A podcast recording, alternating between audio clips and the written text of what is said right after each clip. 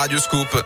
Rendez-vous bah, rendez-vous dès maintenant, bien sûr, avec euh, notre euh, Philippe Lapierre dans La Terre, Lapierre et vous. Alors, si vous voulez, on va parler d'un sujet qui concerne 2 millions de Français. Oui, la précarité menstruelle est un enjeu très important de santé publique et de solidarité, puisque pour près de 2 millions de femmes en France, l'accès aux protections hygiéniques est difficile, voire même impossible, principalement parce que les tampons et les serviettes jetables, ça coûte très cher. Alors tout ça, c'est une atteinte à leur dignité, bien sûr, c'est aussi un frein à l'insertion.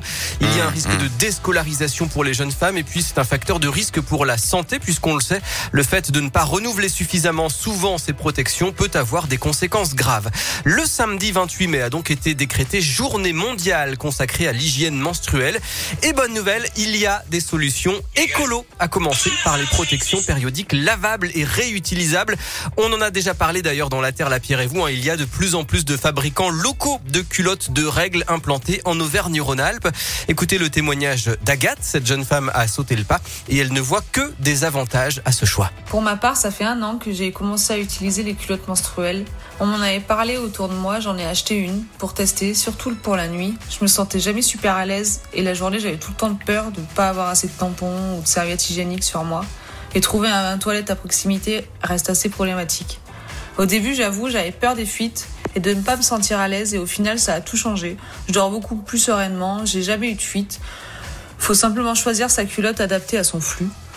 Et d'un point de vue budget, les culottes sont pas données, mais assez vite rentables.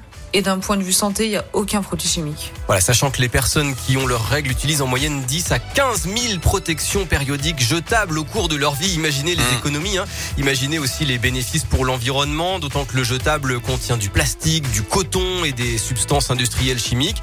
Les ventes de culottes menstruelles ont été multipliées par 4 en un an entre décembre 2020 et décembre 2021. Et dans le même temps, les ventes de tampons ont reculé de près de 10%. Tout ça va donc dans le bon sens. Eh ben merci à vous euh, Philippe. Prochain rendez-vous avec vous demain 11h50 dans La Terre, la Pierre et vous et à retrouver en podcast hein, cette rubrique bien sûr.